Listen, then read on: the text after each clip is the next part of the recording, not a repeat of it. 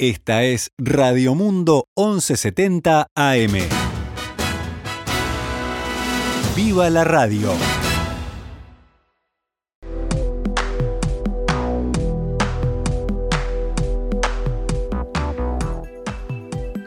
Doce horas, 12 minutos. Abrimos una nueva edición de Noticias al Mediodía en este martes 10 de agosto del año 2021, cuando actualizamos la información para todos ustedes. El gobierno anunció nuevas flexibilizaciones en la emergencia sanitaria que abarcan a la organización de fiestas, incluyendo baile, presencia de público en partidos de fútbol profesional y reapertura gradual de las fronteras. Hablando en conferencia de prensa al final de una sesión del Consejo de Ministros, el presidente Luis Lacalle Pou resaltó anoche la mejora que se ha dado en los últimos días en la evolución de la pandemia de COVID-19 y el progreso en la vacunación, a partir de la cual dijo es posible adoptar las nuevas decisiones. Hoy 9 de agosto podemos decir que el 65% tiene la segunda dosis, que el 73% tiene una dosis. Hoy 9 de agosto podemos decir que el Uruguay se ha asegurado casi un millón y medio de vacunas Pfizer que estarán llegando al país entre este mes de agosto y el mes de septiembre. Hoy 9 de agosto podemos decir que a partir de mañana, ministro, se empieza a agendar la gente o a dar fecha a la gente para vacunarse con la tercera dosis a partir del 16 de agosto. Quise compartir con ustedes estos conceptos que muchos ya conocen porque es en este entorno que se tomaron las decisiones en el día de hoy. A partir del primero de septiembre se permitirá el ingreso de extranjeros inmunizados y con propiedades en Uruguay. A estas personas se les exigirá un test negativo de COVID-19 y podrán entrar al país con su núcleo familiar, cónyuges, concubinos e hijos. Si algún integrante tiene entre 12 y 18 años y no fue vacunado, la familia deberá hacer una cuarentena.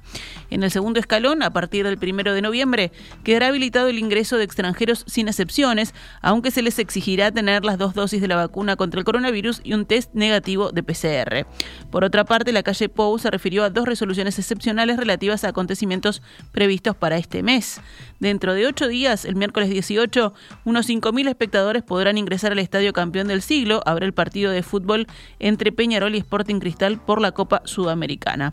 Y con respecto al 24 de agosto, cuando se celebra la Noche de la Nostalgia, el Consejo de Ministros dio por descontado que se harán fiestas. Por eso, y teniendo en cuenta el avance importante del plan de vacunación, se decidió habilitar los eventos formales con baile y protocolo a efectos de evitar o desincentivar los eventos clandestinos que no habría forma de desarticular. Tras estas palabras del presidente, el ministro de Salud Pública, Daniel Salinas, expresó que el 24 de agosto es la fecha que marcará el inicio de la habilitación de los bailes.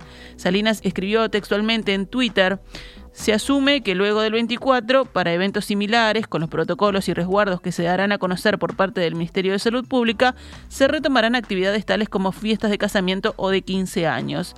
Según el observador, en una primera instancia la reapertura no incluirá los bailes en los boliches y bares. Ante una consulta de un periodista, el presidente de la República manifestó que en el mediano plazo se podría levantar la emergencia sanitaria decretada el 13 de marzo de 2020. En algún momento tenemos que terminar con esta situación, dijo la calle Pou y añadió que esto podría suceder desde el momento en que se alcanzara la llamada inmunidad de rebaño. Según la Organización Mundial de la Salud, la inmunidad de rebaño se produce cuando el 75% de la población está inmunizada. En Uruguay, el 73,34% de la población ya se vacunó con al menos la primera dosis contra COVID-19 y el 65,22% con la segunda. El presidente confirmó ayer que el próximo martes, 16 de agosto, se comenzará a vacunar a quienes tienen dos dosis de Coronavac y pidieron una tercera con Pfizer BioNTech. Desde hoy, el Ministerio de Salud Pública asignará día y hora a las más de 940.000 personas que pidieron turno para ser inoculadas con el refuerzo. Por su parte, la Cámara Uruguaya de Salones de Fiestas y Eventos emitió un comunicado esta mañana donde indican que ven con beneplácito la decisión del Poder Ejecutivo en cuanto a la apertura del sector luego de 17 meses de paralización. Esto significa un paso muy importante para estas 50.000 personas que directa o indirectamente viven de esta actividad, reconocieron en el comunicado, y además indicaron que muchos colegas quedaron en el camino, pero que otros, en base a endeudamiento, lograron resistir este momento y es por eso por lo que necesitan una batería de medidas de apoyo. Hoy más que nunca necesitamos el apoyo del gobierno por intermedio del Ministerio de Economía y Finanzas, aprobar rápidamente una batería de medidas que la semana pasada le presentamos a la señora ministra de Economía, Susana Arbeleche, y a su principal asesor, Fernando Blanco.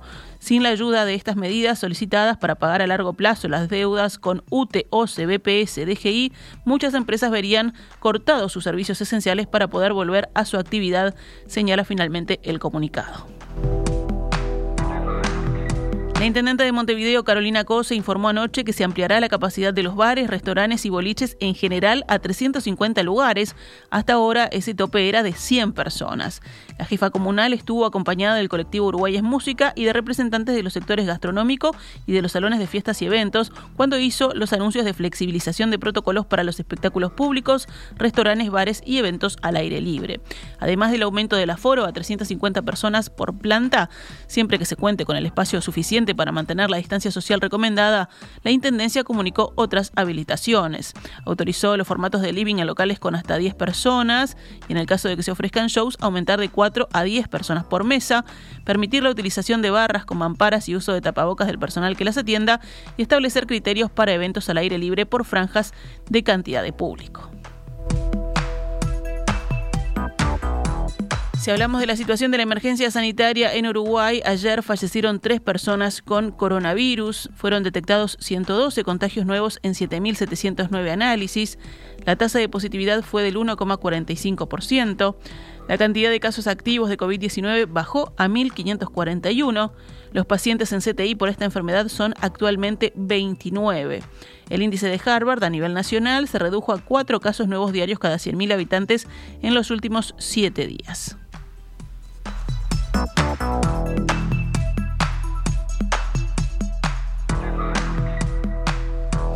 Vamos con otros temas del panorama nacional.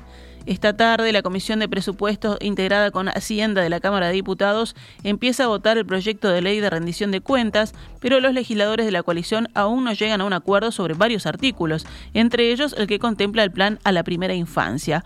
Los legisladores de la coalición de gobierno hicieron una reunión ayer para destrabar sus puntos de desacuerdo, pero por ahora mantienen las diferencias. El diputado blanco Sebastián Andújar dijo que algunos reclamos de socios de la coalición multicolor generaron molestia en el Partido Nacional porque surgieron a última último momento y los calificó de caprichos políticos. Andújar, hablando con el diario El País, dijo que después de 40 días de análisis de la rendición, Cabildo Abierto anunció que no vota la reestructura de las zonas francas y que el Partido Colorado planteó una modificación en la distribución de recursos para el plan de primera infancia que supone 50 millones de dólares al año. Esta mañana, en diálogo con En Perspectiva, el diputado colorado, Conrado Rodríguez, aseguró que su partido ya había anunciado que iba a proponer una modificación en el artículo de la primera infancia y que ayer, en la reunión que tuvieron los legisladores, se presentaron nuevas propuestas de ajustes y sus cambios.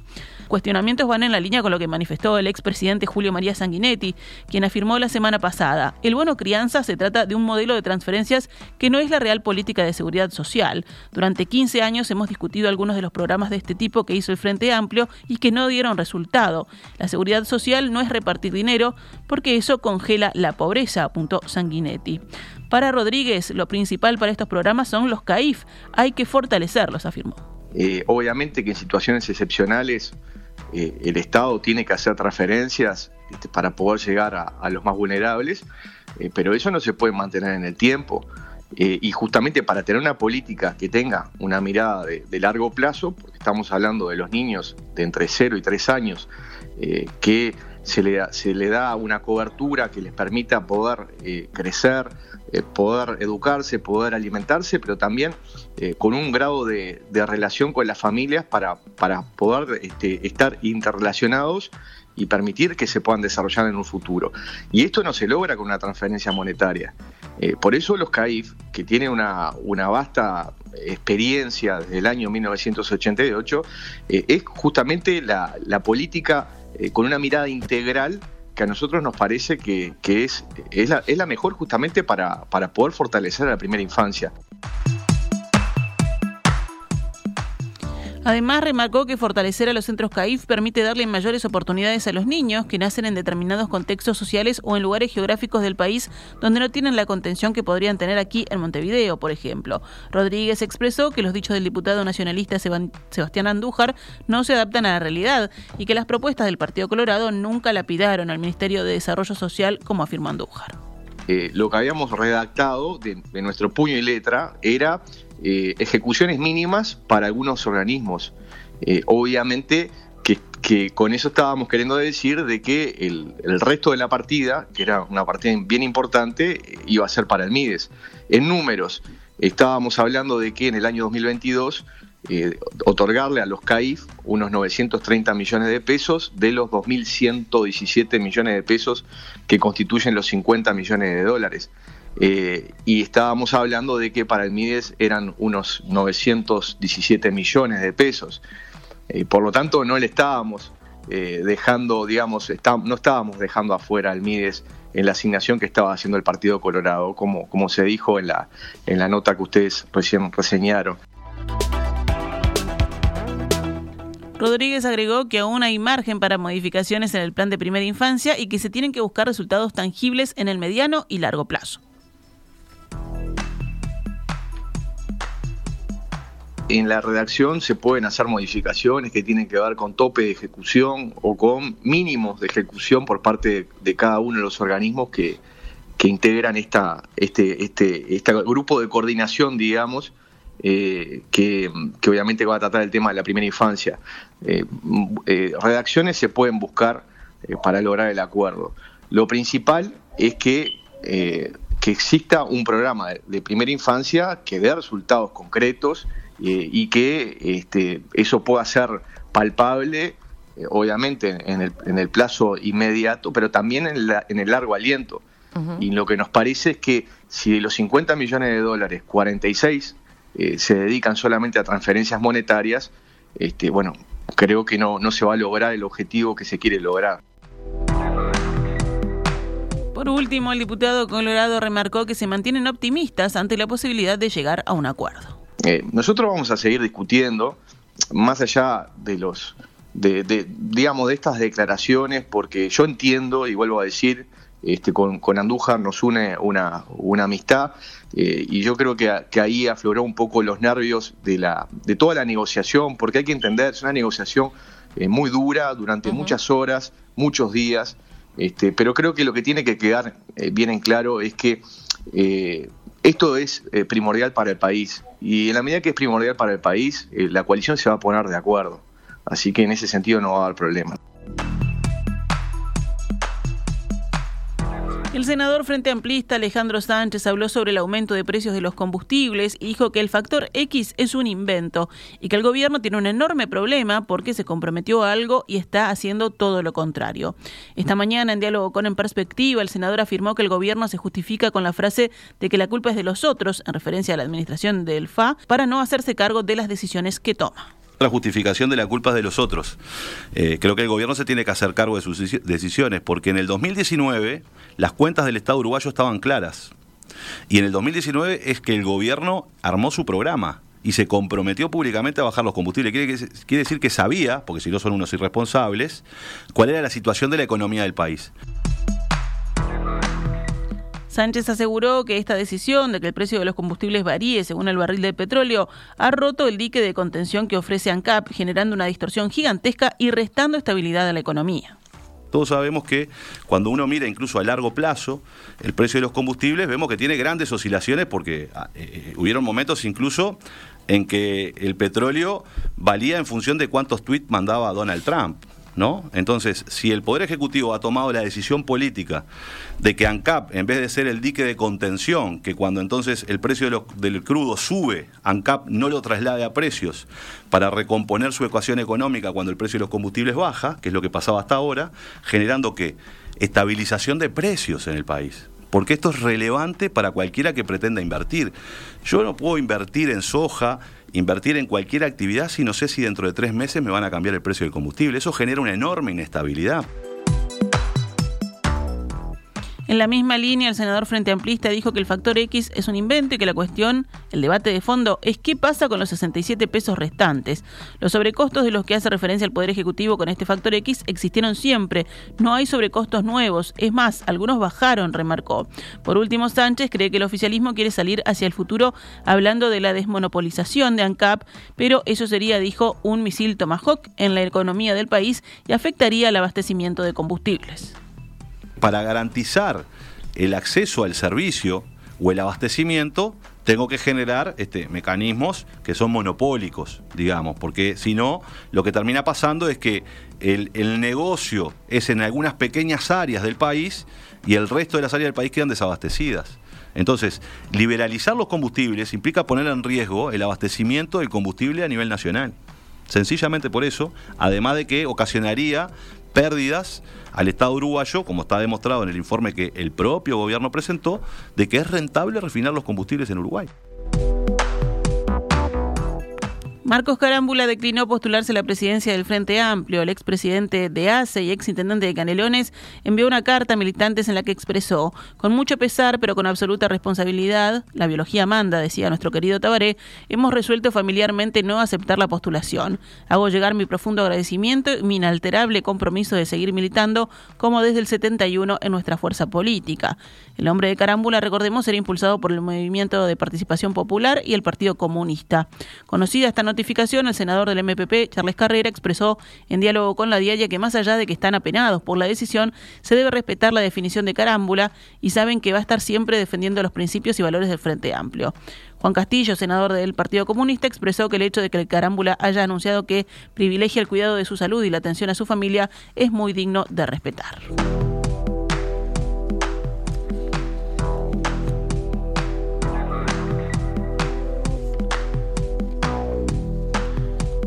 Cerramos el panorama nacional con otras noticias. Una camioneta escolar quedó incrustada en una cuneta de saneamiento esta mañana tras protagonizar un accidente con un auto. El siniestro ocurrió en el cruce de las calles Susana Pintos y Atilio Suparo frente a la Escuela Nacional de Policía. Los dos vehículos circulaban en el mismo sentido por Susana Pintos hacia Felipe Cardoso, pero en determinado momento la camioneta intentó rebasar al auto, este se abrió y ambos chocaron. La camioneta terminó en la cuneta de saneamiento. En el vehículo de transporte escolar viajaban cuatro niños, el conductor y un acompañante, según informó Subrayado, todos fueron chequeados por personal médico en el lugar y dados de alta, se encuentran bien de salud.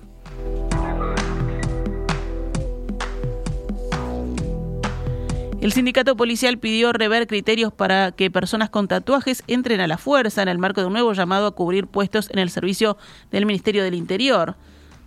El sindicato informó que recibieron llamados de aspirantes a policía que no los dejaron entrar por tener tatuajes y pidieron al ministerio rever este criterio. Al principio era que fuera un tatuaje con un signo político o de violencia, que diera que lo miraras y dijera algo detrás de ese tatuaje, pero hoy ya en algunos lugares no se aplica con la misma coherencia, entonces a veces tiene una florcita y los dejan afuera, dijo la presidenta del sindicato Patricia Rodríguez a subrayado. Nos llaman desesperados y nosotros, si bien no los podemos representar porque no son funcionarios policiales todavía, hicimos el planteo al Ministerio del Interior y dijo que lo iban a rever, afirmó la presidenta del sindicato. Actualizamos a cuánto cotiza el dólar a esta hora en la pizarra del Banco República. 42 pesos con 55 para la compra y 44 con 75 para la venta.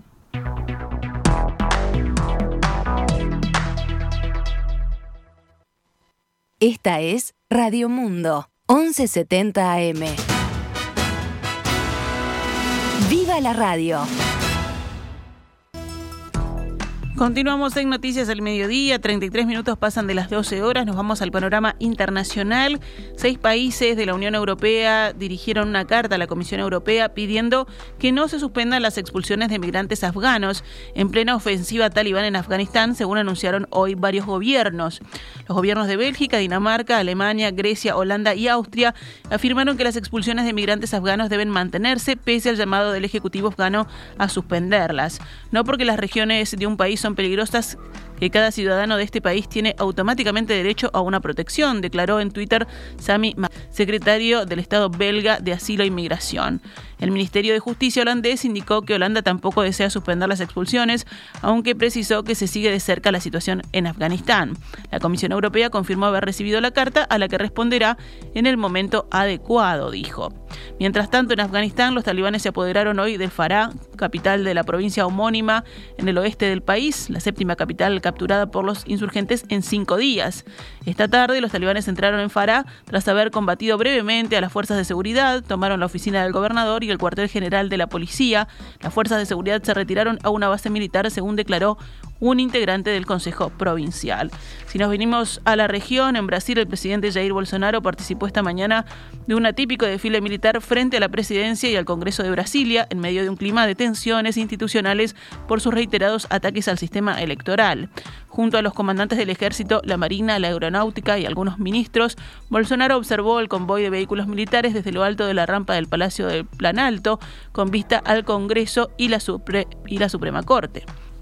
Formalmente el acto fue organizado para que integrantes de las Fuerzas Armadas entregaran al mandatario la invitación a un ejercicio militar que ocurre anualmente desde 1988 a unos 80 kilómetros de la capital. Pero el desfile de los blindados y otros vehículos militares por la región central de Brasilia, sede de los tres poderes, es apuntado por observadores como algo inédito desde la vuelta a la democracia en Brasil y como un gesto de fuerza de Bolsonaro, cada vez más cercado por investigaciones judiciales y con su popularidad en declive. Durante el desfile, que duró unos 10 minutos, de partidarios del gobierno se concentraron frente a la presidencia y algunos portando pancartas pidiendo una intervención militar para salvar a Brasil. Cerramos con el panorama deportivo. Plaza Colonia empató y le sacó cuatro puntos de ventaja a su escolta nacional en la punta del torneo Apertura, cuando quedan seis unidades por disputar. Liverpool y Peñarol aún tienen chance matemática de ganar el título, pero están seis puntos por debajo del líder. Entonces ayer, por la fecha 13, Plaza Colonia y Boston River empataron 0 a 0, Sudamérica venció a Wanderers 1 a 0 y hoy se completa la fecha a las 15 horas con el partido Deportivo Maldonado Fénix. Los dos últimos rivales de Plaza en el Apertura serán Wanderers y rentistas. Esta es Radio Mundo, 1170 AM. ¡Viva la radio!